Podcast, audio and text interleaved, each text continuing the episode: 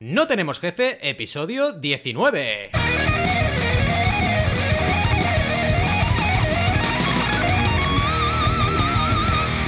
Bienvenidas y bienvenidos a NTJ o No Tenemos Jefe, el podcast donde hablamos de emprender con valores o de cobrar por trabajar, lo que nos dé la gana. Podemos ir de lo más técnico a lo más banal, si es que cobrar por trabajar es banal. ¿Y quiénes hacemos este podcast? Ya lo sabéis, Alberto González, Adrià Tarrida, Roberto Aresena y un servidor, Valentí Aconcia. Todos emprendedores que cobramos por nuestras horas de trabajo. Tenemos esa extraña manía. Empecemos con el tema de hoy, que como habéis podido comprobar, es el cobrar o no por lo que nos apasiona, que en el caso de emprendedores y emprendedoras suele coincidir con lo que nos dedicamos, ¿vale? Al final es lo que al final buscas cuando emprendes, dedicarte a algo que, te apasione. Bueno, al menos no creo que todo el mundo, pero sí una gran parte, ¿no? Bien, voy a explicar una anécdota para empezar. Voy a poner aquí música de anécdota, porque si no, no, no estamos bien, ¿no? Tenemos que ponernos aquí la musiquita. Venga, empiezo. Hace años rodó por internet un vídeo donde se veía a diversos profesionales de servicios en situaciones muy extrañas. Por ejemplo, una persona iba a la peluquería y le decía a la peluquera o al peluquero, Oye, vengo para probar, ¿eh? Si te parece, me cortas el pelo hoy. Y si me gusta, ya vendré y te pagaré más adelante, ¿de acuerdo? Luego, se veía a alguien yendo a un taller mecánico y diciéndole a la mecánica, porque en este caso era una mujer, ¿te parece si me reparas el motor y te pago cuando haya hecho mil kilómetros más. No te preocupes, que voy a hacer muchos más kilómetros. Ya vendré de nuevo a tu taller. Plantéatelo como una inversión. Ahora inviertes en un cliente que luego te dará mucho trabajo. ¿Verdad que suena surrealista? Pues es algo que en otros terrenos ocurre a diario. ¿Cuántas veces nos han dicho a los profesionales del marketing digital de trabajar a riesgo? ¿De no cobrar por asesorar? ¿Por compartir lo que sabemos? ¿Por realizar nuestros diseños, vídeos, gestión de redes? Es algo tristemente habitual y que deberíamos evitar. Por eso hoy hablaremos de eso, de no trabajar sin cobrar, siempre que podamos, evidentemente. ¿Qué os parece? Venga, ahora ya después de esta intro, eh, vamos a ver, porque como siempre decimos, depende, ¿vale? Habrá casos y quesos eh, veganos, ¿vale? Habrá de todo aquí, ¿vale? Así que nada, vamos a para ello con la sección de hoy. Bueno, bueno, bueno, ¿qué tal estáis? Oye, estamos en Quarantine, que es... El Quarantine es como el nombre de un grupo de heavy metal. ¿Cómo estamos por ahí? A ver, eh, cuarentena, Alberto, ¿está usted vivo? Eh, de momento sí, me falta un brazo porque ah. ya sabéis que estamos convirtiéndonos en zombies y se me ha caído ya el brazo, pero bueno, bien. Yo luego tengo que ir a comprar y será Walking Dead, sí, sí. Eh, a ver, sigamos por zona geográfica de proximidad, porque si no, eh, vamos a ver, porque a lo mejor solo queda España y se ha muerto el resto del mundo, no lo sabemos. De momento, de momento, Roberto, ¿estás ahí? Sí, estoy bien, estoy bien, estoy bien. Aquí estamos en cuarentena, aguantando, y sobreviviendo como se puede. Correcto. Y nos queda Adrià, que yo creo que están todos muertos ya en UK. Eh, ¿Cómo estás, Adrià? Pues fíjate, al ritmo que va y con el, responsable que tenemos de presidente del gobierno aquí en Inglaterra, no me extrañaría, porque ha tardado el tío en, darse cuenta eh, de lo grave que era la situación. Pero Valentín, me has emocionado, ¿eh? En, la introducción te ha quedado súper bien, ¿eh? Mira que estás hablando de algo un poco, pero, pero era emocionante. Y tengo que decir que tengo el taxímetro encendido, ¿vale? Y al ah. final, ¿a quién paso factura? Ah, es verdad, tienes que pasar factura a NTJSL, que existe, ¿eh? Vale, te lo digo en serio. Luego te paso, el, el NIF es 111 NTJ. No suena falso ni nada, ¿eh? No, no, no, no, es verdad, ¿eh? Todos podéis enviar facturas a esa, a esa SL. Sí, sí. Pagamos a quien quiera. Sí, sí. De verdad, de verdad. Te lo prometo. Que sí, que sí. Pagamos con episodios. Exacto. Oye, por cierto, hemos pillado el DeLorean. Lo tenemos que decir. Porque igual cuando esto lo escuche la gente, ya se ha acabado aquí la cuarentena. O igual eh, el mundo se ha acabado. No lo sabemos. Yo no sería tan positivo en esta, esta vez. ¿eh? No, no, no, exacto. Yo creo que seguiremos. Oye, oye, lo que sí tendríamos que aclarar, ahora fuera coñas, que esto es grave de verdad. O sea, que nos lo. Que en el grupo que tenemos hemos hablado mucho de cosas graves. O sea, que sabemos que hay gente que lo está pasando fatal. Sabemos que hay gente que, que han muerto desgraciadamente desgraciadamente y que morirá por culpa de la crisis que tenemos sanitaria. Eh, vaya, y esto es muy serio, ¿vale? Pero bueno, como mínimo queríamos tomárnoslo un poco así distendidamente, porque si no le metemos humor a esto, vaya, mm, apaga y vámonos directamente, ¿no? En fin, chicos, mm, vamos a meterle, porque la sección me toca a mí, así que os voy comentando un poquito, ¿vale? Si os parece bien. Vamos. Perfecto. Adelante. Venga. Dale, Valentín. Empecemos con buena amiga, ¿vale? Mm, no pagar el salario debido a un trabajador se considera una infracción muy grave según el Estatuto de los Trabajadores. Cuidado, cuidado. Hablamos de te contrato, ¿vale? Y si el salario mínimo interprofesional está, pues creo que está por encima de los 9.000 eh, euros brutos anuales, eh, pues te pago menos. Esto evidentemente no. O directamente si la media eh, o el estatuto de la media de ese sector está pagando 1.000 euros al mes a la persona, tú pagar 500. Pues esto sería una infracción grave, ¿no? Pero bueno, si es así, si es una persona que está trabajando a jornada contrato parcial, contrato fijo parcial o a tiempo completo, entonces, ¿por qué una persona que trabaja como autónoma tiene que sufrir situaciones de trabajo sin cobrar, porque lo hemos visto y lo hemos vivido todos, vaya. ¿eh? Oye, vente para, vente, trabaja para mí, que te va a dar mucha visibilidad. ¿Cuántas veces hemos oído lo de te va a dar mucha visibilidad? Todos los que hemos empezado, ¿eh? Sí, sí, que te va a dar mucha visibilidad, una colaboración. En el, supermercado puedes pagar con visibilidad. ¿verdad? También es verdad. vas ahí y dices, oiga, esta tarde cuando vaya a comprar voy así, digo, oiga, sí, eh, te pago con 25 visibilidades. A ver qué hacen. Me mirarán con una cara de, de extraterrestre y me echarán directamente. En fin, no tiene sentido, pero ocurre. Y al final, os lo diré claramente, a veces es culpa de la propia persona que está queriendo ofrecer el servicio eh, con voluntad de cobrar, lógicamente, ¿no? Y esto parece mentira, pero al final diríamos, por ejemplo, frases como la de Alex Martínez, que está con Joan Boluda en, en su podcast eh, y está en muchos proyectos con, todos nosotros, ese say no, ¿vale? es decir, mm, deberíamos aprender a decir que no en algunos momentos, ¿no? Un ejemplo clásico es el típico taller de formación que te proponen a mil kilómetros de distancia, que esto me pasa mucho, ¿vale? Eh, al final les pasas la minuta y dicen, no, no, es muy caro. Y dices, bueno, claro, es que mí es diferente hacer un taller en Barcelona que hacer un taller eh, en Murcia, que hacer un taller en Sevilla. Entonces, tienen que entender estas personas que cada minuto cuenta cuando tú dedicas profesionalmente eh, ese tiempo a ese cliente, ¿no? Y eso es lo que creo que nos falta un poquito de ponderar, ¿no? Se tiene en cuenta, por ejemplo, la cantidad de oportunidades que se pierden al realizar un taller o al realizar eh, ese día entero de formación para una persona en concreto o no, ¿vale? Esto muchas veces si tú planteas directamente las horas o incluso aunque tú estés pagando precio hora a mitad de precio o menos las horas que dedicas al trayecto, ya te salen propuestas que se consideran estratosféricas, ¿no? Porque dices, oye, ¿cómo puede ser que por una hora de taller me cobres esto? No, es que no es una hora de taller, es una hora de taller más 12 horas de trayecto y dedicación a tu proyecto, ¿no?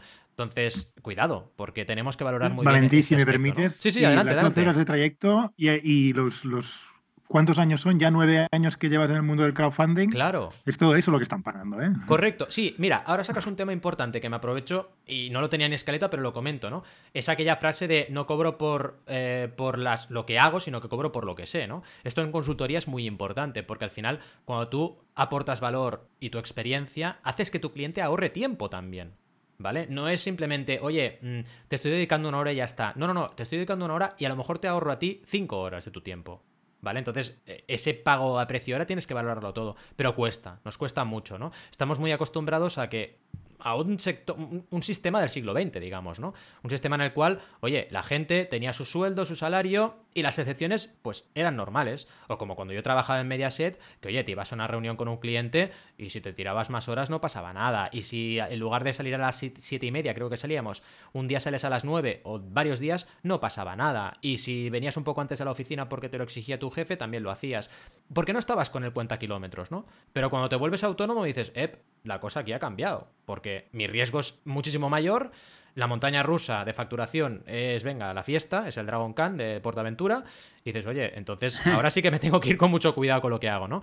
Y, es algo que al final. Y sobre todo, hmm. eh, perdona que te interrumpa aquí, justo eh, con el caso que estabas poniendo, también una cosa que se observa es que si todo el mundo tuviese esa mentalidad o al menos se diese cuenta de eso, seríamos mucho más productivos, porque no perdías el tiempo ni tantas reuniones, ni, tantas tonterías, mm, yendo, viniendo o simplemente eh, hablando de nada. Ya te digo. quiero decir que, es importante el hecho de que, mm, que no solo como trabajador por cuenta propia, sino como por, cuenta ajena, también tengas, seas consciente de eso, de que el tiempo que aprovecharlo al máximo, vaya. Y es preferible descansar que no estar perdiendo el tiempo trabajando en nada. Es que esa es otra. Mira, justo me enlazas con el coste de oportunidad, ¿no?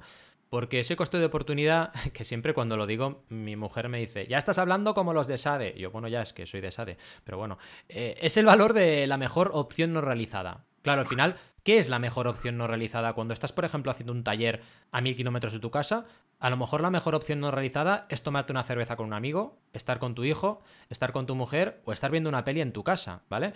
Y esa mejor opción no realizada, ese tiempo no lo recuperas, ¿eh? Ya lo has invertido en estar a mil kilómetros de distancia de tu casa durmiendo en un hotel porque tienes que levantarte a la mañana para hacer una hora de taller, y eso al final lo estás haciendo por el cliente, ¿eh? no lo haces porque te apetece, no estás de vacaciones, porque esa es otra, cuando te vas lejos de tu casa no te vas de jauja. Yo he estado en Sevilla un montón de veces para hacer talleres y, y nunca he visitado Sevilla como turista, ¿vale? Entonces no puedes hacer lo que harías si te vas de turismo, ¿no?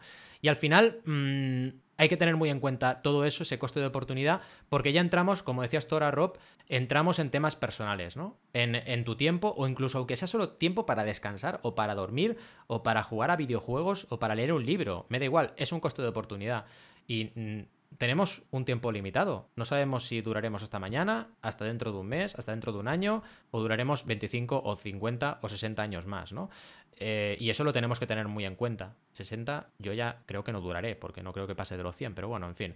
Quitándonos de eso, eh, oye, no lo sabemos. Entonces dices, cuidado, porque el tiempo al final cada vez. Es vegano, Valentí. Seguro que duras más. Ya, eso dice Juan siempre. Ah, eres vegano, dura... pero a lo mejor no. Cuidado, ¿eh? Porque aquí, de momento no está demostrado que los veganos seamos súper mujeres y súper hombres. Yo no lo tengo tan claro, ¿eh? Pero bueno, oye, da igual. Que al final es, es el concepto, ¿no? Eh, vivas lo que vivas, mi abuela no es vegana y tiene 98 años. Y, espero que le queden muchos años, ¿no? Al final es eso, es es bueno el tiempo que no recuperas, ¿no? Al final, otra cosa importante de todo esto es el miedo, porque ese say no que decíamos, eh, en el fondo, cuando no te atreves a decir que no, lo que hay es un miedo detrás. El típico miedo a, ay, eh, cuidado, mm, si no trabajo sin cobrar para esto, a lo mejor me quedo sin trabajo. O a lo mejor pierdo una oportunidad, ¿no? Estamos siempre muy atentos a oportunidades, cosa que es positiva, pero a veces esa ambición, o esa ambición, o esa necesidad, o ese miedo por no dejar escapar oportunidades, te hace aceptar condiciones que te quitan de cosas mucho mejores. Hay una cosa muy buena, que lo experimentas cuando llevas unos años de experiencia, que es que cuando empiezas a decir que no, evidentemente la calidad de tus clientes sube, porque solo dices que sí a los clientes que están dispuestos, por ejemplo, en mi caso, a pagarme por anticipado 150 euros la hora de consultoría. Vale, pues ese es mi límite, ¿vale? Quien no lo paga no tiene mis horas, punto. A partir de ahí, ¿qué te ocurre? Que cada vez te entran más clientes de los que tú quieres. Porque como dices que no a los que no entran en esa, en esa tónica, tienes más tiempo para invertir en captar clientes que realmente eh, digamos que tú consideras que te pagan lo justo y lo que tú consideras como justo para tu, para tu remuneración, ¿no?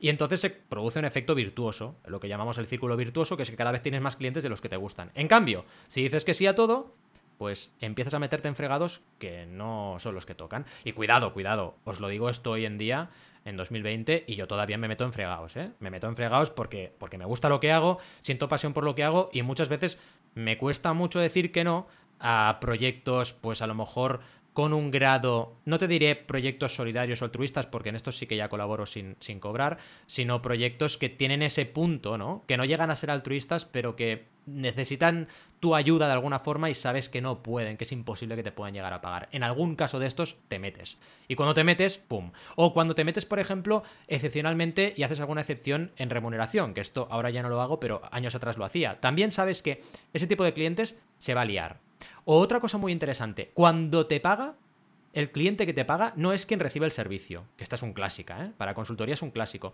Cuidado, ¿eh? Prepárate.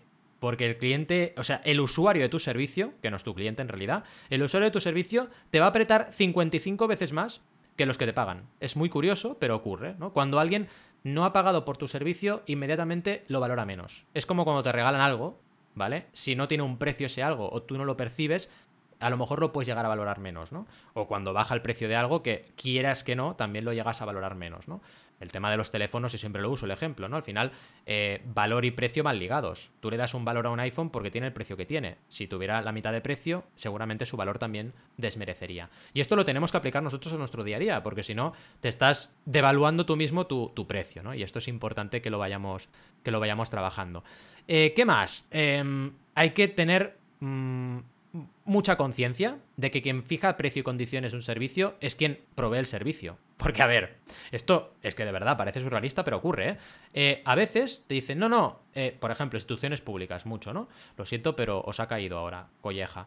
Eh, te contratan y, no, mire, es que le vamos a contratar y este es el precio. Un momento, un momento, ¿cómo que el precio lo pones tú? O sea, es como si yo fuera a la peluquería y dijera, hola, me quiero cortar el pelo, pero te pago 10 euros. Bueno, pues aquí tienes la puerta, me dirían, ¿no?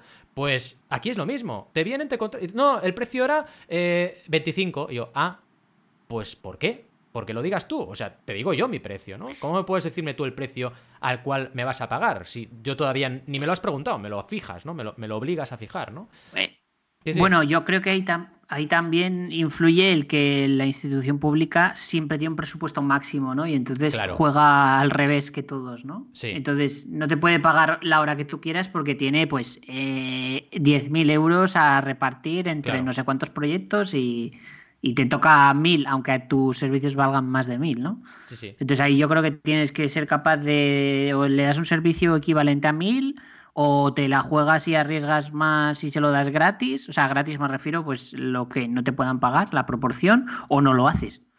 Supongo que haría yo una de esas tres opciones. Totalmente de acuerdo, totalmente de acuerdo. Y luego otra cosa muy interesante es lo de que te negocien los plazos, ¿no? Que esa también es otra, ¿no? Que a veces no es instituciones, a estos ya muchas veces es privado, ¿no? Que te dicen, no, mira, eh, te pago, a mí que yo me dedico al crowdfunding, te pago primero un 25%, luego otro 25% y la, la otra parte a riesgo. Dices, a ver, un momento, es como que alguien entra en Apple, imaginaos en Apple, ahí en Plaza Cataluña, donde tengáis vuestra tienda Apple Store.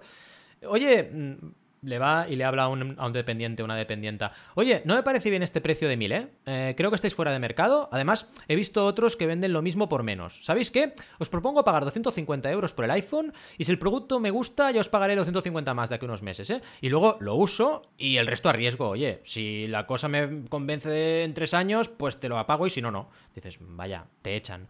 Pues es como muy curioso que digas, al final, producto o servicio debería ser lo mismo, ¿no? Pues no, para algunas cosas funciona y para otras no funciona. Por unas cosas regateamos y para las otras no. Entonces es como muy, muy curioso, pero sí, sí, completamente de acuerdo que, esto lo, vemos constantemente, ¿no?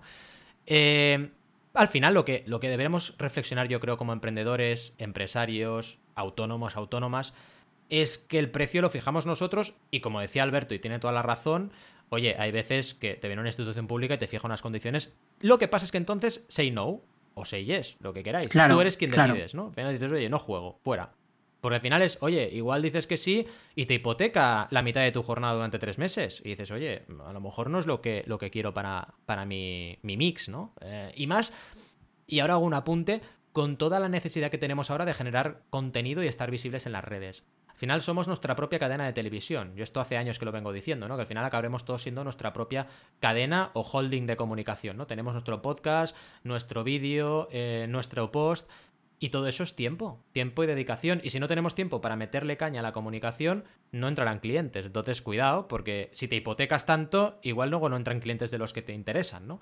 Y ahí la lías, ¿no? Eh, ¿Qué más? Eh, crisis crisis y este efecto que hablábamos, porque ahora que encima estemos con la crisis sanitaria, esto va a volver a estar de moda, ¿no? Y tenemos un, artículo del diario Expansión donde se hablaba de, de, una nueva moda en 2011, que era cuando estábamos en plena crisis, que era aceptar trabajo sin cobrar, que esto vuelve a ser lo del miedo, ¿no? Eh, al final, una cosa muy interesante es que este artículo se mencionaba o venía referido de un artículo de, la revista Fortune que decía lo siguiente, quienes trabajan gratis tienen más ambición, más hambre que aquellos que perciben un salario y además son más creativos. Toma castaña. O sea, a ver, yo puedo entender que haya una correlación entre personas que asumen el riesgo y a lo mejor creatividad o ambición. Vale, lo puedo entender. Pero realmente esto tiene que ver con cobrar o no cobrar, porque no debería ser así, ¿vale? Porque al final, si eres muy ambicioso y eres muy creativo, al final te van a pagar tus horas, no van a estar contratándote gratis constantemente, ¿no? Otra cosa es que en momentos puntuales, y aquí entro con el tema de estrategia, en momentos puntuales aceptes ese tipo de trabajos, porque acabas de empezar, porque te interesa generar una notoriedad, pero llega un momento que eres tú el que tienes que decir no, porque si fuera por la gente estarías toda tu vida eh, intercambiando visibilidad, como decíamos ahora con, con Adrián, pues intercambiando visibilidad para comprar el pan, ¿no? Porque no, no hay otra, ¿no? Al final el miedo, la necesidad también, cuidado, porque en crisis hay necesidad, hay gente que no tiene alternativa porque no tiene trabajo, o porque se le ha acabado el trabajo y dice, oye, tengo que hacer lo que sea para sacar a mi familia adelante. No olvidemos o descuidemos este punto que también hay que romper una lanza en este caso a favor de las personas necesitadas que lo hacen porque no tienen otra alternativa. No hablamos de eso, cuidado, ¿eh? Hablamos de gente que puede decir que no. La gente que no puede decir que no esa evidentemente la sacamos de la ecuación porque no tiene alternativa, pobre gente. Aquí deberíamos echar la vista hacia la gente que contrata sin pagar, ¿no? Que es otro debate que ya sacaremos en debate y preguntas, porque evidentemente aquí antes de entrar en antena hablábamos de, oye, ¿y qué pasa con eh, contratar a becarios? Yo aquí siempre digo que depende de cómo lo hagas, ¿no? Yo he hecho prácticas y he estado muy bien tratado, pero conozco gente que ha hecho prácticas y ha sido un maltrato constante, ¿no? Entonces, depende de cómo haga el empleador su, su trabajo, también de mentor o de formador de esas personas, sí que puede llegar a, a, compensarte colaborar a cambio de reconocimiento, a cambio de mentoría, a cambio de aprendizaje, a cambio de contactos, por supuesto, pero siempre con una fecha de caducidad, digamos, ¿no? Al final esto tiene que acabarse en algún momento u otro. En fin, Aquí toda mi reflexión, que no ha sido poca. Espero que, os haya gustado. Y yo creo que hoy la sección de debate va a ser bastante cañera. Entonces, no sé si queréis decir algo antes de la sección de debate. Yo creo que le damos caña al debate y a partir de ahí hablamos. ¿no? Pues ¡Dale! ¡Dale! Chan, chan. Oye, aquí he visto que mientras iba hablando iba creciendo la sección de debate. Entonces, ya que me gusta, ya me, encanta. Aquí, eh, que vaya disparando quien la haya puesto la pregunta, ¿no? ¿Os parece bien o no? Sí, perfecto. O sea, bueno, yo primero quería que comentásemos lo último que acabas de hablar tú, lo del tema de, bueno, el artículo de expansión que habla sobre la crisis, ¿no? Y, el tema de, que trabajar gratis, según dicen ellos, pues eres más hasta creativo. Hmm. Yo, a mi parecer, puede ser, como, como mismo tú me comentabas, que puede haber una eh, que esté ligado de cierta manera, pero también pienso que es a muy corto plazo. O sea, mm. ni de coña al, ni en el medio largo plazo una persona puede ser ni más creativa ni sentirse motivada para seguir trabajando gratis, porque todo tiene un límite. Puede ser que en una primera situación de necesidad o al principio, pues sí, puede generarse eso, pero vamos, como en el medio plazo o, o incluso en el corto te diría, esa persona empieza a cobrar aunque sea algo, nadie puede trabajar gratis eh, indefinidamente durante un tiempo en lo que sea, porque te desmotiva, no por otra cosa. Por mucho que te encante esa cosa, hmm. por mucho que sea tu hobby, te acaba convirtiéndose en algo pesado para ti, a mi parecer. No sé cómo lo veis. Sí, totalmente. Eh, totalmente. Y además hay matices. Es decir, no es lo mismo trabajar gratis para en el Mercadona como reponedor. Hmm. No creo que eso tenga, te genere una gran ambición y estar súper creativo y motivado frente a alguien que también trabaja gratis, pero es porque le han ofrecido eh, ser socio en un proyecto o montar un proyecto y evidentemente es gratis porque hasta que no monten el proyecto y lo vendan o hagan lo que sea no van a ganar dinero. No es el mismo escenario de motivación, en mi opinión, ni de creatividad y en los dos casos es trabajar gratis. O sea que yo creo que aquí el artículo está un poco sesgado, ¿eh? Sí. Sí, sí. O, sea, yo sí que llego a entender que se referirá, vamos, si no, sí que me parece disparatadísimo. que, que, yo que sé, pues una persona que se quiere empezar a ser freelance y que hace ese consultor eh, de crowdfunding, ¿no? Mm. un consultor de SEO de lo que sea, ¿no? Que vas a empezar un trabajo nuevo y pues al principio pues dices, oye, pues me mancho los zapatos, digámoslo así, y me pongo a trabajar y a comer un poco de, mierda, pero hasta un cierto punto, ¿no? Otra cosa que ocurre mucho en las startups es que la gente pues tiene que aguantar sin sueldo mucho tiempo. Y esto tampoco está bien planteado, ¿vale? Trabajar sin cobrar también puede ser eso, ¿no? Yo creo que ahí eh, tenemos todos experiencia, ¿no? De, de no ponerte tú el sueldo es un error. A veces no puedes porque no hay suficiente facturación, ¿no? Pero vaya, sigue siendo un error, aunque no puedas. Sí. Correcto. Totalmente. Em, yo lo hice, yo lo hice con Crumbs, por ejemplo. no estuve cobrando durante los casi dos años que estuve involucrado. pero bueno, en su momento me sirvió, me sirvió mucho de experiencia de ver lo que es una startup, me sirvió mucho para aprender a hacer crowdfunding, a desarrollar webs, un montonazo de cosas, ¿no? Pero lo haría de nuevo, no. Oye, pero te sirvió también para tomar cerveza e irte de fiesta. Esto, ¿te acuerdas de las fiestas? Hicimos mucho market research, mucha investigación de mercado hicimos. así lo llamamos. Menuda época loca de Adrián. ¿eh? Además, dos años viviendo a cervezas. ¿eh? Exacto. como en UK y además siempre hace buen tiempo. Siempre. O sea, Uy, ¿qué, eres tú, Adrián? ¿Este, este ruido? ¿No? ¿Sí? ¿No? En fin, que errores de juventud, o bueno, no era tan joven ya, pero bueno. y, no lo haré más.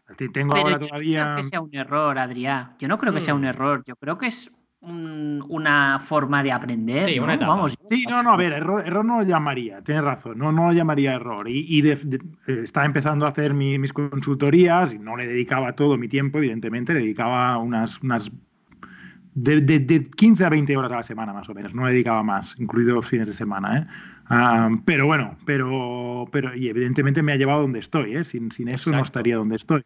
Claro, pero bueno, pero quizá podría haber negociado un poco mejor las condiciones, ¿no? Al final, cuando todavía estoy involucrado de alguna manera poco y tengo, tengo shares, tengo, tengo, un porcentaje, tengo acciones. Pero bueno, me, ha servido, me sirvió mucho, me sirvió muchísimo. Eso, eso no te lo quita nadie. Oye, yo lo que iba a comentar. Sí, te iba a decir. Si, no, si podías comentar diferencias con UK, ya que estabas hablando tú del tema. Sí, iba justo a, lo, que, aquí se está cada vez institucionalizando más es que la gente acepte trabajar en startups a cambio de, acciones, ¿vale? Mm. Incluso no ya los fundadores solo, sino los 20 primeros, incluso los 50 primeros que entren, ¿sabes? Que acepten cobrar un poco menos del, nivel de mercado si realmente creen en el proyecto o no.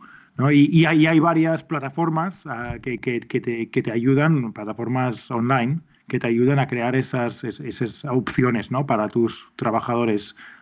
está Vested, está... Ah, sí, verdad, Sí, sí, sí, es, una pasada. Es, está Sid Legals también, que también lo hace. Son, son plataformas que espero que se vean pronto en España también, porque creo que tiene sentido, ¿no? Tomas parte de riesgo, pero si te sale bien, hmm. puedes hacerte incluso, le iba a decir millonario, quizá no, ¿no? Pero, pero sacar un buen pico de, cuando haya una, venta o de cuando haya otra ronda de hmm. inversión que puedas vender parte de tus acciones, ¿no? Mi opinión es que creo que aquí debe haber un equilibrio, ¿no? Entre una parte de equity que debe existir porque tú asumes un riesgo mayor que cualquier otro trabajador, porque entre otras tu empresa en la cual estás dedicando tiempo, dinero, energía, pasión, puede desaparecer al cabo de dos o tres años y es lo más habitual, con lo cual ese riesgo ya se presume. Pero luego también deberíamos tener todos un poco el chip de meternos un sueldo, porque esto es un error que cometimos, por ejemplo, en Project, ¿no? Que, que vale, mm. era, un tema, era un tema de falta de facturación, de acuerdo, pero si lo tienes presente, tienes presente un coste que que no estás cubriendo, con lo cual te pones más las pilas para buscar ese, e, esa inversión que tiene que entrar en el proyecto para hacerlo sostenible, ¿no? Y, es algo bastante importante. Luego está, que también hay casos que conozco, de gente que se dedica a cerrar rondas de inversión y se mete sueldos de 3.000 euros al mes, que también hay gente así, ¿eh?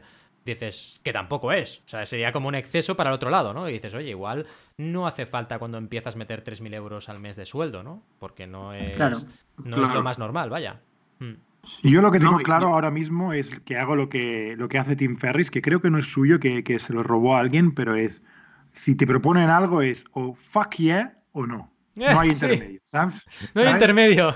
Sí, sí, sí, sí. No, no, o sea, o te, o te entusiasma al máximo y, y, dices, sí, voy a dedicar tiempo en esto, aunque sea sin, cobrar, hmm. o, o, dices que no. Pero, pero, incluso para los proyectos cobrando, ¿eh? Y es un poco lo que pasó con el, con el No Tenemos Jefe, ¿no? Cuando lo propusiste, Valentí, Ah, para mí fue un fuck yeah. Y más que nada por todo el valor que nos aporta, ¿no? El estar aquí discutiendo cada semana de nuestras cosas, aprendiendo el uno del otro, y por eso lo hacemos sin cobrar esto, ¿no? Pero... ¿Qué me dices? ¿Es sin cobrar? No, que, tenéis que enviar. Puesto, pero... Que tenéis que enviar la factura a NTJ. Tenéis que enviarla a NTJ y entonces os llega eh, un MP3 al móvil que es este ruido.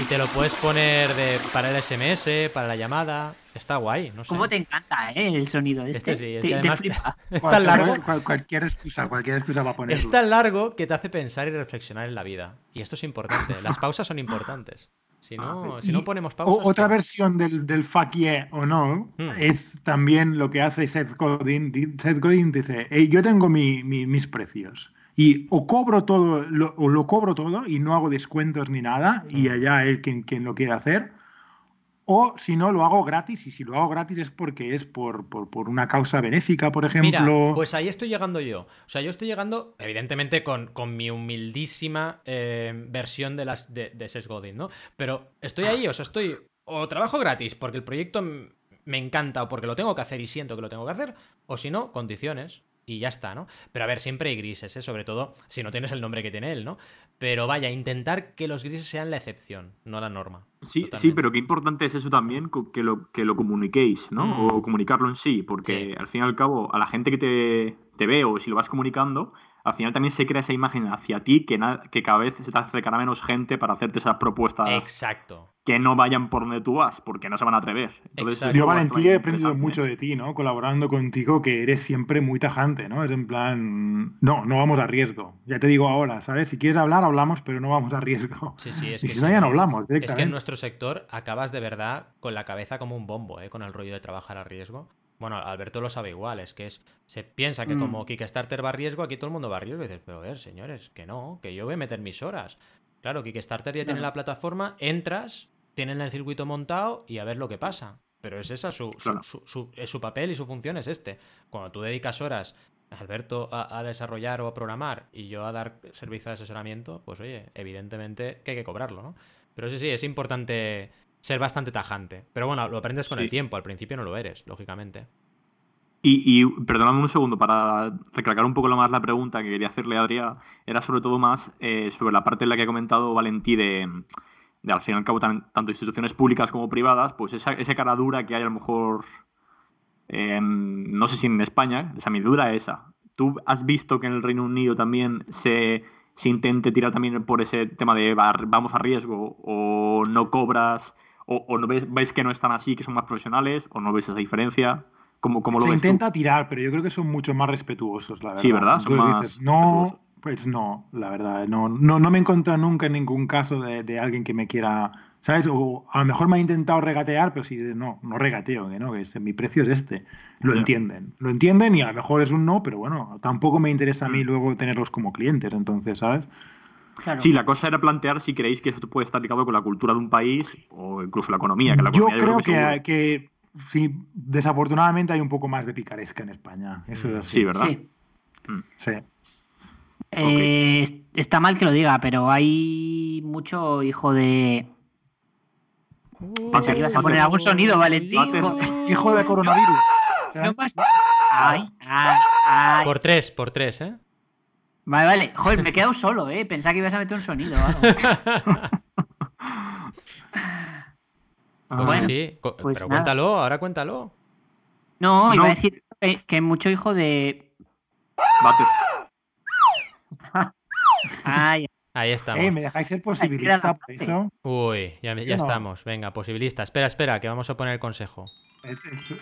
Venga que cada vez pasa menos. Y yo creo que también es responsabilidad nuestra educar a la gente de nuestro alrededor que no. Que, que, no es así, que nuestro, nuestro sueldo también tenemos que vivir, coño, y que este es mm. nuestro sueldo, este es nuestro precio, y que o lo hacemos, este es, este es el precio, o, nada, y, o se hace gratis para temas sociales, para temas uh, de caridad, etcétera, ¿no? Luego, y, eh, igual ahora estoy generando, lo que voy a decir ahora, eh, igual es para una escaleta, ¿vale? Pero ¿no mm. os pasa que eh, Internet y los contenidos que generamos en Internet hacen que también nos estemos cargando el oficio? Es decir, hmm. ahora cada vez es más difícil vender algo porque la gente puede aprender o sabe cómo funciona o, eh, busca un tutorial o se apunta a un membership site o a algún sitio y aprende. Entonces. Yo fíjate, Alberto, tengo mi, opinión muy, muy formada en este sentido. ¿no? La gente que va a ser el buen cliente, el que decía Valentía antes, la gente va a pagar. ¿Por qué? Porque claro que lo podría hacer, pero no tiene tiempo para eso, o no, no, no, mm. quiere dedicar las cinco horas a aprenderlo cuando tú se lo solucionas en diez minutos. Exacto. entonces, y luego la experiencia, porque yo siempre digo que estoy contigo, por ejemplo, yo mismo, yo estoy metiendo más del 50% de mi contenido gratis eh, en la semana, pero con diferencia, ¿no? Eh, pero ¿qué ocurre? Que al final eh, es como comprarse un libro, leerlo o emprender, ¿no? Que, ¿Quién sabe más? ¿El que se ha leído el libro negro del emprendedor o el que ha emprendido y, se ha pegado cinco tortazos con startups? Pues evidentemente el segundo, ¿no? Y esto es un poco lo mismo. Pero estoy contigo, estoy mm. muy de acuerdo contigo, Alberto, que, que es una realidad y que mucha gente, teniendo ese contenido gratuito, ni se plantea el pagar. Pero también, al final, es lo que decía Adrián, esa gente no es tu cliente. Es un cliente que al final o te va a regatear, o que no le va a interesar, o que al final no va a valorar tu, el ahorro de tiempo que le das, ¿no? Hmm. Es, claro, es que esto, por ejemplo, yo lo veo mucho en el mundo del desarrollo de software, de hmm. gente que le vas a vender algo, un proyecto, una plataforma, una voz o lo que sea, y te dice, uy, qué caro eres, si esto lo puedo hacer yo en una tarde con un WordPress, o lo puedo hacer haciendo no sé qué, o conectando tal cosa, y dices, gente no, tiene ni idea. ¿Para qué? Claro, a ver, yo, pero no es eso, es, simplemente que si me respondes eso, entonces ¿para qué vienes a preguntarme a mí, no? Es lo que, me, es lo que yo me pregunto, ¿no? entonces, por eso os digo, que no os no sé, a mí me hay veces que pienso eso, que digo, joder, pues es verdad que la gente luego puede aprender, puedes aprender casi cualquier cosa por internet, ¿no? Menos, menos ser cirujano, creo que puedes aprender de todo, ¿no? Sí, sí. Sí, pero lo que iba a decir yo aquí es eh, respecto a la formación online y del, como dices tú, de poder aprender lo que sea hay una cosa que yo siempre he tenido presente, es que sí, puedes aprender de todo, pero al fin y al cabo, ese servicio que vayas a dar o lo que pretendas hacer, eh, como casi siempre es un servicio, no es algo que se produzca en más. Es decir, tú puedes enseñar eh, cómo hacer una web, un, programar, PHP, eh, lo que sea, pero al fin y al cabo, el servicio en sí es algo tan personalizado que si contratas a alguien que esté especializado en eso, nunca te lo va a servir mejor que si tú lo aprendes por tu cuenta o a no ser que encuentres un curso específico de eso que quieres aplicar para tu proyecto, ¿no? Que, estamos hablando de algo que es, por, ejemplo, el servicio de Valentino, él crea ese contenido que, sí, que es gratuito y, aprendes un montón, pero su consultoría es algo muy personalizado para ti, para tu caso, para tu proyecto, para lo que te pasa a ti. Y eso creo que no hay ninguna formación online que te lo pueda dar. Porque y otra cosa, al fin y al cabo, que aquí es importante también, una academia mm. online, que sería un poco un, un, híbrido de las dos cosas, ¿no? Que en mi caso tengo, es diferente como tú enfocas un curso a como cuando tú enfocas un video tutorial en YouTube, por ejemplo, ¿no? Tú enfocas un video tutorial en YouTube y el código de comunicación es diferente, eh, vas, digamos, evidentemente aportando valor, pero de una forma más extendida, de una forma más... ¿Que puedes aprender? Por supuesto que sí, pero cuando te pones el chip de hacer un curso de 12 clases o de 10 clases, evidentemente ahí sacas toda la artillería, ¿no? Y, y cambia, cambia muchísimo, ¿no? Y aún así, lo que tú decías es totalmente cierto. Eso está años luz de una consultoría personalizada, porque al final como consultor no es simplemente aplicar la misma norma de un proyecto a otro, es tener una estructura, mm. pero para cada proyecto te sale distinta la consultoría. Sí, sí. Claro. sí, y, una consultoría o incluso una plataforma de, crowdfunding o lo que sea que vaya a hacer al que, que eh, por mucho que diga te lo voy a hacer en un WordPress, eh, luego se va a chocar con un montón de problemas que ni había tenido en cuenta y que vaya, que no va a haber nada más personalizado como que te lo haga una persona que se dedica a hacer eso todo el rato y trabaja en ese nicho. que va a, darte ese servicio. Entonces creo que ese tipo de personas o esos clientes a lo mejor te dicen al principio que no, o te dicen que caro, etcétera, pero luego se van a dar cuenta que es mejor pagarlo. A mí me ha pasado un montón de veces de gente que primero ha dicho, oye, me contactan, ¿no? Oye, que te sigo por YouTube, he visto muchos vídeos tuyos, estrenamos mañana, ¿alguna sugerencia? Y yo, bueno, les digo cuatro cositas y ese cliente me vuelve. Porque dice, ostras, que no nos ha ido bien esto, lo otro, eh, ¿cuánto cobras? Y, acaban siendo clientes. Porque se dan cuenta de que en el fondo no es ver un vídeo de YouTube ir y aplicar como tú creas, sino que es en el cómo aplicas las cosas donde está realmente la clave, ¿no? Y para un proyecto una cosa funcione, para otra no. Y aunque mm, haya unas reglas de oro en mi caso, por ejemplo, las reglas de oro la aplicación de esa regla de oro es muy variada dependiendo de la situación de cada proyecto. Y ahí es donde está un poco el, valor de, la consultoría, ¿no? O de cualquier otro Y luego tener, mm. tener, en cuenta también que a veces, bueno, no, a veces no, para, para mí, en mi, a mi, experiencia corta, a veces lo, lo barato sale caro. O sea que tampoco justo hacer todo por tu cuenta porque a veces te sale más caro. Muchas veces. sí, sí, sí, Muchas veces, exactamente. La mayoría de veces. Siempre. Sí, sí. Yo cuando me dicen, por ejemplo, entrando un poco en, el área de, Alberto, ¿no?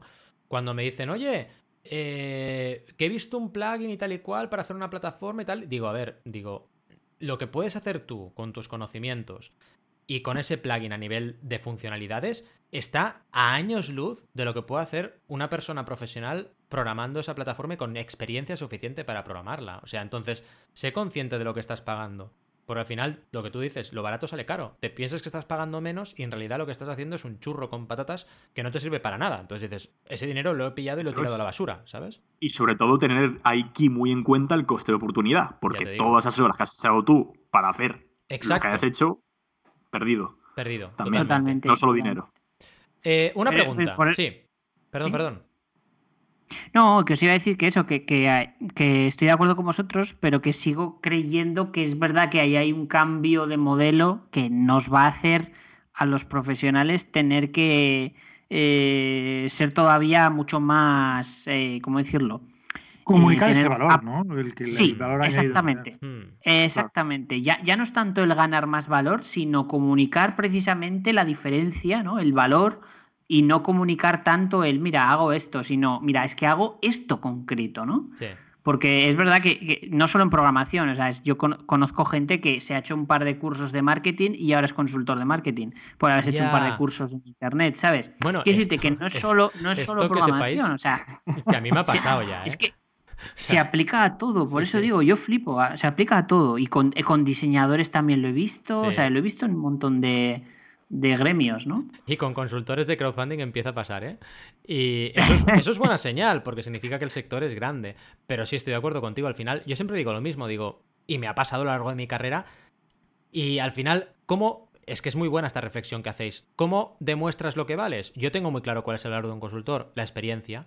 O sea, al final no es haber hecho cursos, la experiencia. O sea, cuantas más campañas hayas asesorado, más sabrás cómo asesorar, punto. Entonces, yo es lo que pongo en valor. Tú entras en mi home y lo que te sale es eso y no pongo el número total de proyectos, pero mira, es una, es una Key Performance Indicator, una KPI que, podría poner perfectamente el número de campañas que he asesorado. Porque creo que es lo más importante, incluso más que el dinero, porque es ese el valor, ¿no? Es como en tu caso el número de plataformas que has creado. Pues claro, es que no es, oye, que he hecho un curso de haz tu, tu plataforma con WordPress y ya soy programador, desarrollador de plataformas de WordPress. Bueno, pues no, chico, no. Eh, primero curra y cuando lleves 25 clientes hablamos. Pero al principio, lo que yo creo que es, que es malo también incluso para tu marca personal es empezar a venderte así cuando todavía no eres eso. Tienes que venderte como lo que eres en cada momento. Y eso es importante, pero también difícil. Porque te acaba beneficiando seguro, ¿eh? Totalmente. Para mí sí. Y luego además hay un tema de valores, que también estamos en NTJ, pues oye, un tema de valores, ¿no? Es un tema... Yo no puedo. O sea, yo no puedo vender motos, no puedo, nunca he podido. Sí, totalmente de acuerdo. Tengo que creer lo que, estoy, lo que estoy vendiendo. Si no me lo creo, pues no voy a venderte algo que no soy, porque es que ya no voy a creer en lo que estoy vendiendo, ¿no? En ese momento. Ya. Pero bueno. Pregunta, va. ¿Trabajáis mejor con miedo, por necesidad, por pasión? Eh, o sea, ¿Por miedo y con necesidad o por pasión y con calma? O sea, ¿cómo es la productividad eso? ¿Cuándo sale más? ¿no? ¿O cuándo trabajáis mejor? Pregunto. Uf. Mm. Hombre, tengo que decir que hay, una, hay un elemento ahí de cuando se acerca un deadline, cuando se acerca una fecha en la que tienes que entregar algo, mm. que la productividad se dispara. ¿eh? Pero en general me gustaría decir que con calma y... Y pasión. Esa sería la respuesta que quiero responder ahora. que sea siempre verdad. Sí, yo creo que siempre estamos un poco en medio de las dos, ¿no? Porque siempre hay un punto de, humano, yo creo, ¿no? De, de, trabajar pues para ganarte el pan, diríamos, ¿no? Y ese ganarte el pan también te mueve, porque si realmente tuvieras el pan garantizado, igual trabajarías de lo mismo, pero con muchísima más calma, pero muchísima más, ¿no? Eh, en cambio, sí, hay un punto de premura que te lo, te lo te metes las pilas porque tienes que avanzar, ¿no? Sí, sí. Perdón, Rob, mm. Didi. No, sí, que, quería decir que coincido con vosotros eh, sin embargo, sí que diría que en todos los escenarios que, hemos, que habéis comentado, el del miedo, al menos a mí, si es que estás nervioso o que, estás un poco agobiado, vale, pero cuando tienes el miedo, a mí lo que me hace es lo contrario, o sea, me, sí. me bloqueo o de, uff, eh, lo puedo llegar a hacer, pero no lo hago tan, tan bien como querría, ¿sabes? No sale algo bueno. Tiene que haber un nivel sano de ansiedad, ¿no? Un punto ahí, un equilibrio. Sí, la ansiedad buena, ¿no? De, Exacto. Eh, la que da gustico. Exacto. ¡Queda gustico! ¡Qué bueno! Y nada. Tienes que tener un, sonido para gustico, ¿eh? Un sonido para gustico. la que da gustico, ¿cómo podría ser? Bueno, no puedo poner otra vez la cadena del váter, porque si no me van a llamar. No, hombre. Pero, también da gustico, ¿eh? La que por, eso, La que da gustico. Bueno, claro, aquí tengo, por ejemplo. Es que no sé, gustico no, tengo ni nada. Gustico. Tengo esto, pero no es gustico esto, ¿no? Es, otra cosa, ¿eh? Un redoble, ¿eh? Puedo hacer. Nada. Nada, nada. Que tengo que encontrar algo de gustico. Tengo que encontrar un gustico. Sí, si no, gustico. En fin. Nada, Iba a hacer un poco una pequeña ronda, a ver si os han planteado trabajar a riesgo. Yo ya lo he explicado, a mí sí, muchas veces, y también un poco la respuesta mm. que tenía que hacer en cada caso, ¿no? Pero a vosotros os ha ocurrido esto? Bueno, os he contado yo el, caso de Crumbs. Sí, en tu caso sus pros y sus contras.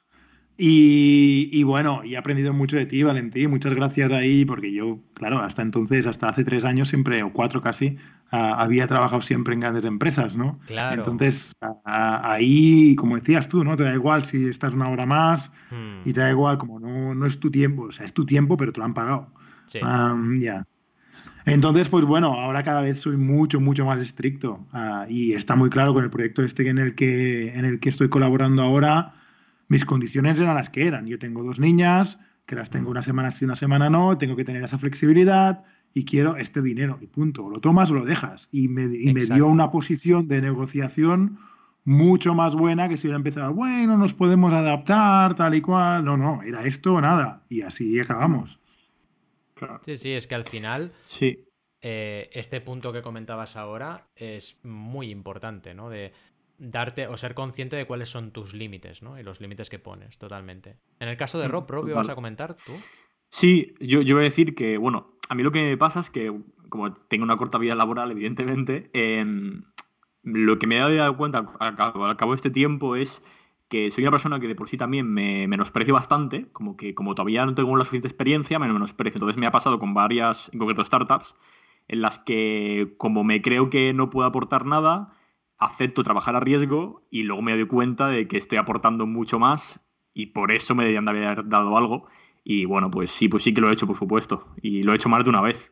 Y lo que me he dado cuenta es que tengo que empezar a valorarme más y que ya llega un momento en el que, oye, puedo aportar, que no estoy ni mucho menos para aprender. De hecho, es que me pasó en concreto una, en una de ellas en las que no es que estuviese aprendiendo, es que era lo contrario, es que estaba tirando adelante. Entonces, sí que he trabajado a riesgo y, aquí quería unirlo un poco con la pregunta que querías hacer tú de qué hacer después de, a, qué, punto en, contratas a alguien para, y, no le pagas, ¿no? Si esa persona va a aprender, yo sí que veo bien que a lo mejor no, no le pagues. Si va a aprender o, desde cero va a aprender, va a aprender sobre algo. Creo que Alberto coincide aquí un poco. Pero hasta el punto en el que cuando, esa persona está aportando algo, a, tu, a la empresa o, al proyecto en el que sea, creo que sí que se debe valorar. O sea, tener a una persona gratis trabajando para ti y matándose todos los días, me parece bastante de ser un hijo de. Claro, y luego está. Yo creo que la gente que, como está en tu caso. El sonido. Exacto. De ser hijo de. Espera, que voy a prepararlo, me voy a dar un poco de tiempo. De ser hijo de. Ah, ah, ah. Pues eso. Eh, yo creo que en el perfil que todos hemos estado, hemos pasado por ahí, eh, Rob, por tu, por tu, por tu momento, ¿no? Eh, creo que depende mucho del retorno. Es decir, al final, si tú como esa persona que está en prácticas, el retorno que obtienes es bestial, porque la persona que está ahí es un mentor, una mentora increíble, que te aporta un montón de contactos, de conocimiento, oye, dirás, jolín, estoy súper bien. En cambio, si llegas y te ponen a hacer fotocopias y encima no te pagan, pues dirás, oye, ¿qué, narices es No, claro. A, mí lo que me pasó en este caso es que eh, yo me, incorporé en varias estatuas a la vez para, bueno, pues ayudando y viendo a ver dónde me ponía en cada sitio. Hmm. Y bueno, pues estaba programando webs, eh, eh, gestionando Google Tag Manager, haciendo cosas, Facebook Ads. Claro, cosas que, a ver, que ellos mismos no sabían, que tampoco es que fuese yo un experto, pero sabía algo más de ellos porque he hecho mis pruebas. Y lo que me di cuenta al final es, ostras, esto lo puedo hacer mi cuenta, no me está aportando nada, está en esta startup. Que lo que se dice es que sí, en una startup aprendes muchísimo porque es una empresa que está empezando desde cero, pero claro, depende del momento, porque si tú y eso ya lo sabes, pues no te aporta nada, porque lo que estás haciendo es darle tu conocimiento a esa gente que está perdida y está montando una empresa. O sea, que eh, es, complicado explicarlo, pero que hay que tener muy en cuenta, y sobre todo porque muchas veces lo veo de, conocidos míos que tienen mucho valor y también se menosprecian porque todavía no tienes una vida laboral muy, muy amplia, pero cuando sabes más que la persona que te está contratando pues trabajar gratis es un poco absurdo. O sea, hay que, pone, hay que tener poco los cojones y decir, oye, a ver, que sí, que no tengo vida laboral, pero sé hacer esto y lo sé hacer bien. O sea, que haga, aprecialo. Si no, lo hago por mi cuenta. De hecho, fue uno de los motivos por los que monté mi, empecé a montar mi propio proyecto, ¿no? Porque veía que lo que está aprendiendo de ahí lo podía aprender igual, pero decía para mí, para un proyecto mm. que montaba yo. Si, si no cobro, no cobro yo, no, no cobro y te lo doy a ti. Un poco lo que quería plantear. Totalmente. no sé si me he explicado bien. Totalmente, totalmente. Y en el. Sí, Alberto, ¿querías comentar algo al respecto? Sí, ¿no? No, que, iba a decir que, sí, ya que está ahí respondemos a las dos preguntas juntas. Eh, el tema de trabajar con riesgo, yo creo que todos, ¿no? Lo hemos hecho alguna vez. Mm. Pero yo creo que también es necesario arriesgarte aprender y cuando ya has aprendido cómo funciona esto de arriesgarte, la próxima vez que te surja otra oportunidad ya ves si te arriesgas o no. Un poco como lo que decía antes Adrián de Seth Godin, ¿no? De que tienes dos opciones, eh, pa'lante o, que te den, ¿no? Pues un poco así, ¿no?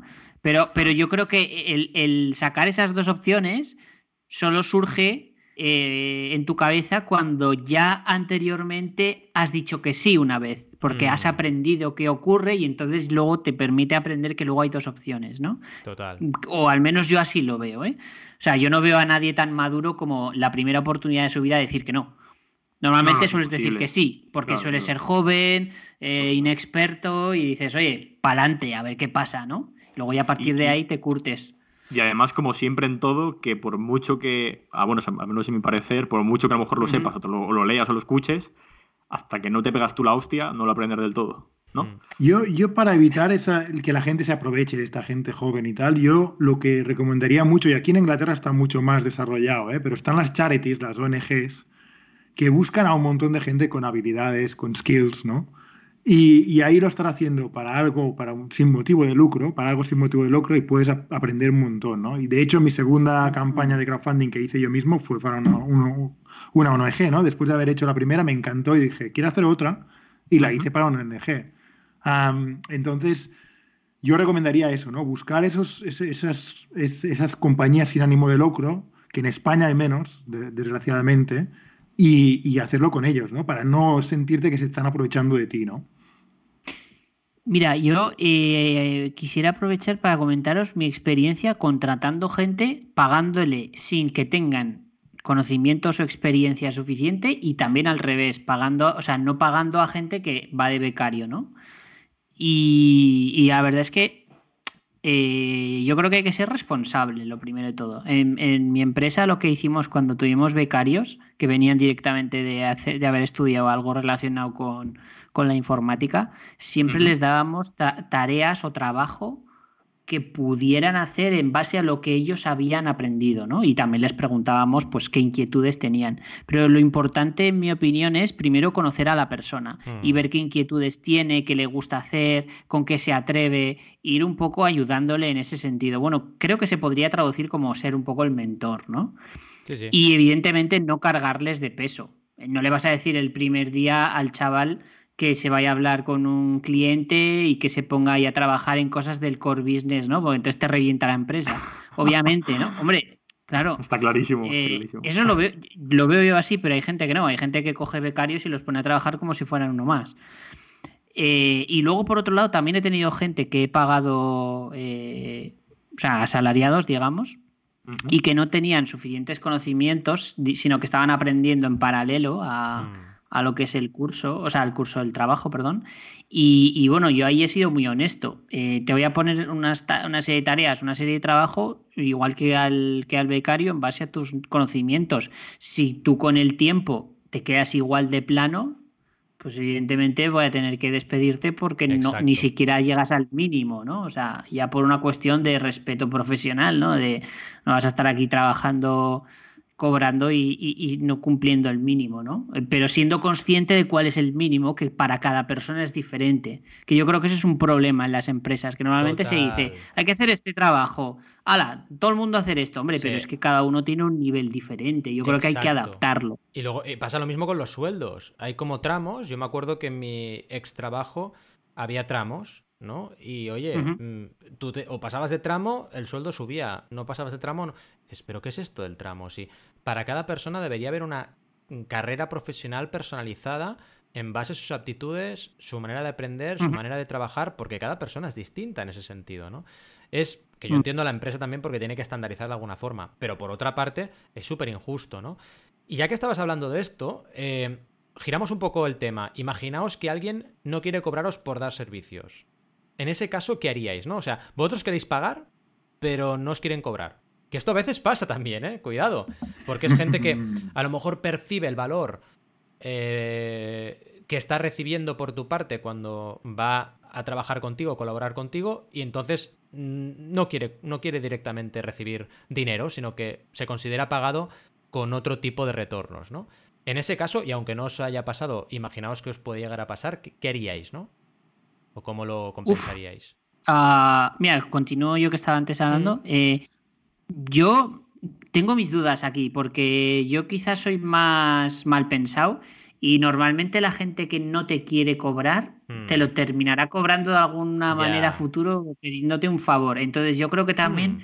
tienes que valorarlo tú a nivel personal de de, digamos, visualizar el, si dentro de X tiempo esta persona que no me ha cobrado me pide un favor, se lo voy a dar. Exacto. Voy ¿Y qué favor me va a pedir, no? Claro, ¿qué me va a pedir? Y voy a ser tan fuerte como para rechazar el darle ayuda, hmm. porque si, si no es así, entonces sabes que te lo, va, te lo va a cobrar en un favor.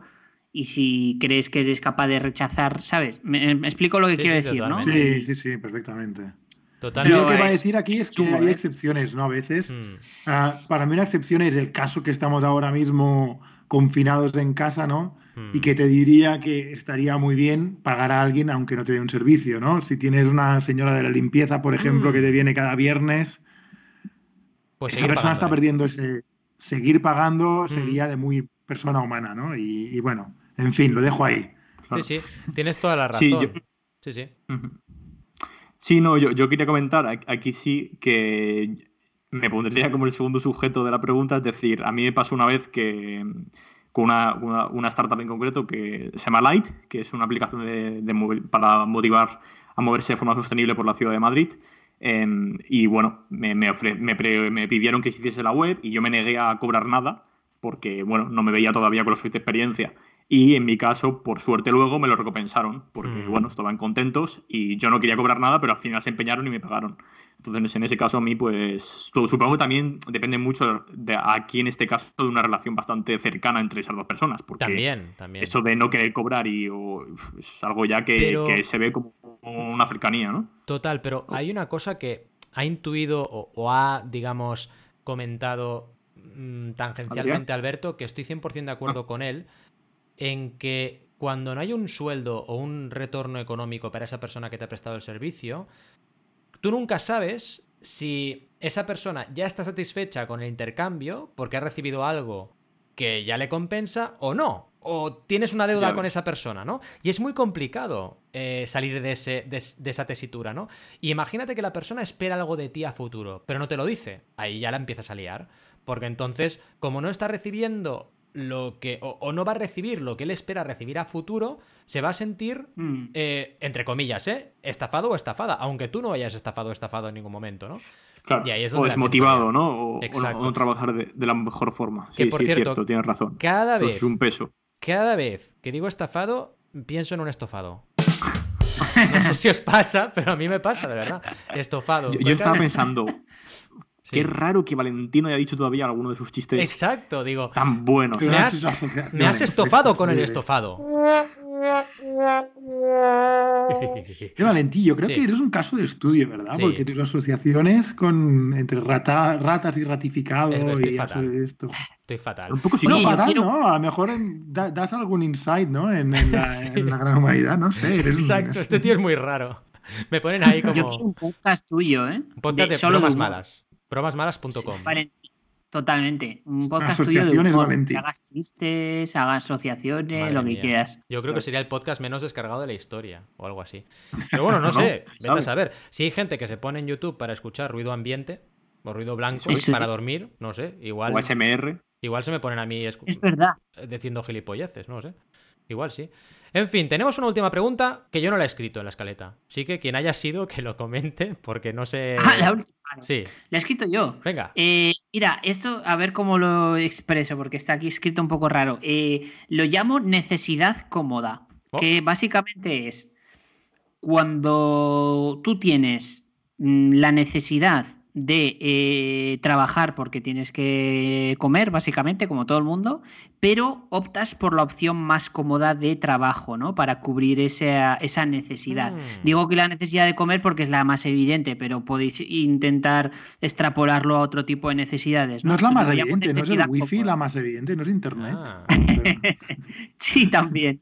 Entonces, no sé, a ver, ¿qué, opináis de esto, no? ¿No? El, el cómo el, digamos, el ir a lo seguro, ¿no? Para esa para suplir esa necesidad hmm. o, buscar una alternativa, ¿no? Eh, porque normalmente la gente suele tirar de necesidad cómoda, es decir, eh, pues eh, oye, conozco a fulano que me da trabajo seguro, pues oye, voy ahí, me dé trabajo y ya está, ¿no? Por ejemplo.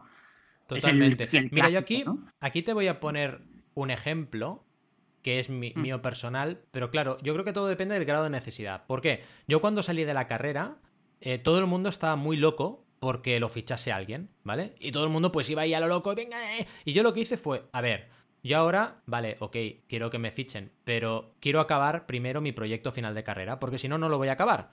Entonces me concentré y me metí ahí mes y medio, dos meses, solo a acabar el proyecto. Y lo acabé, y yo tengo el título, ¿vale? Hay un montonazo de gente licenciada en ESADE que no tiene el título. De hecho, la gran mayoría, ¿eh? Al menos en mi generación. Yo lo tengo. ¿Por qué? Porque me metí ahí un mes y medio, dos, a acabar lo que tenía que acabar y luego me puse con lo otro.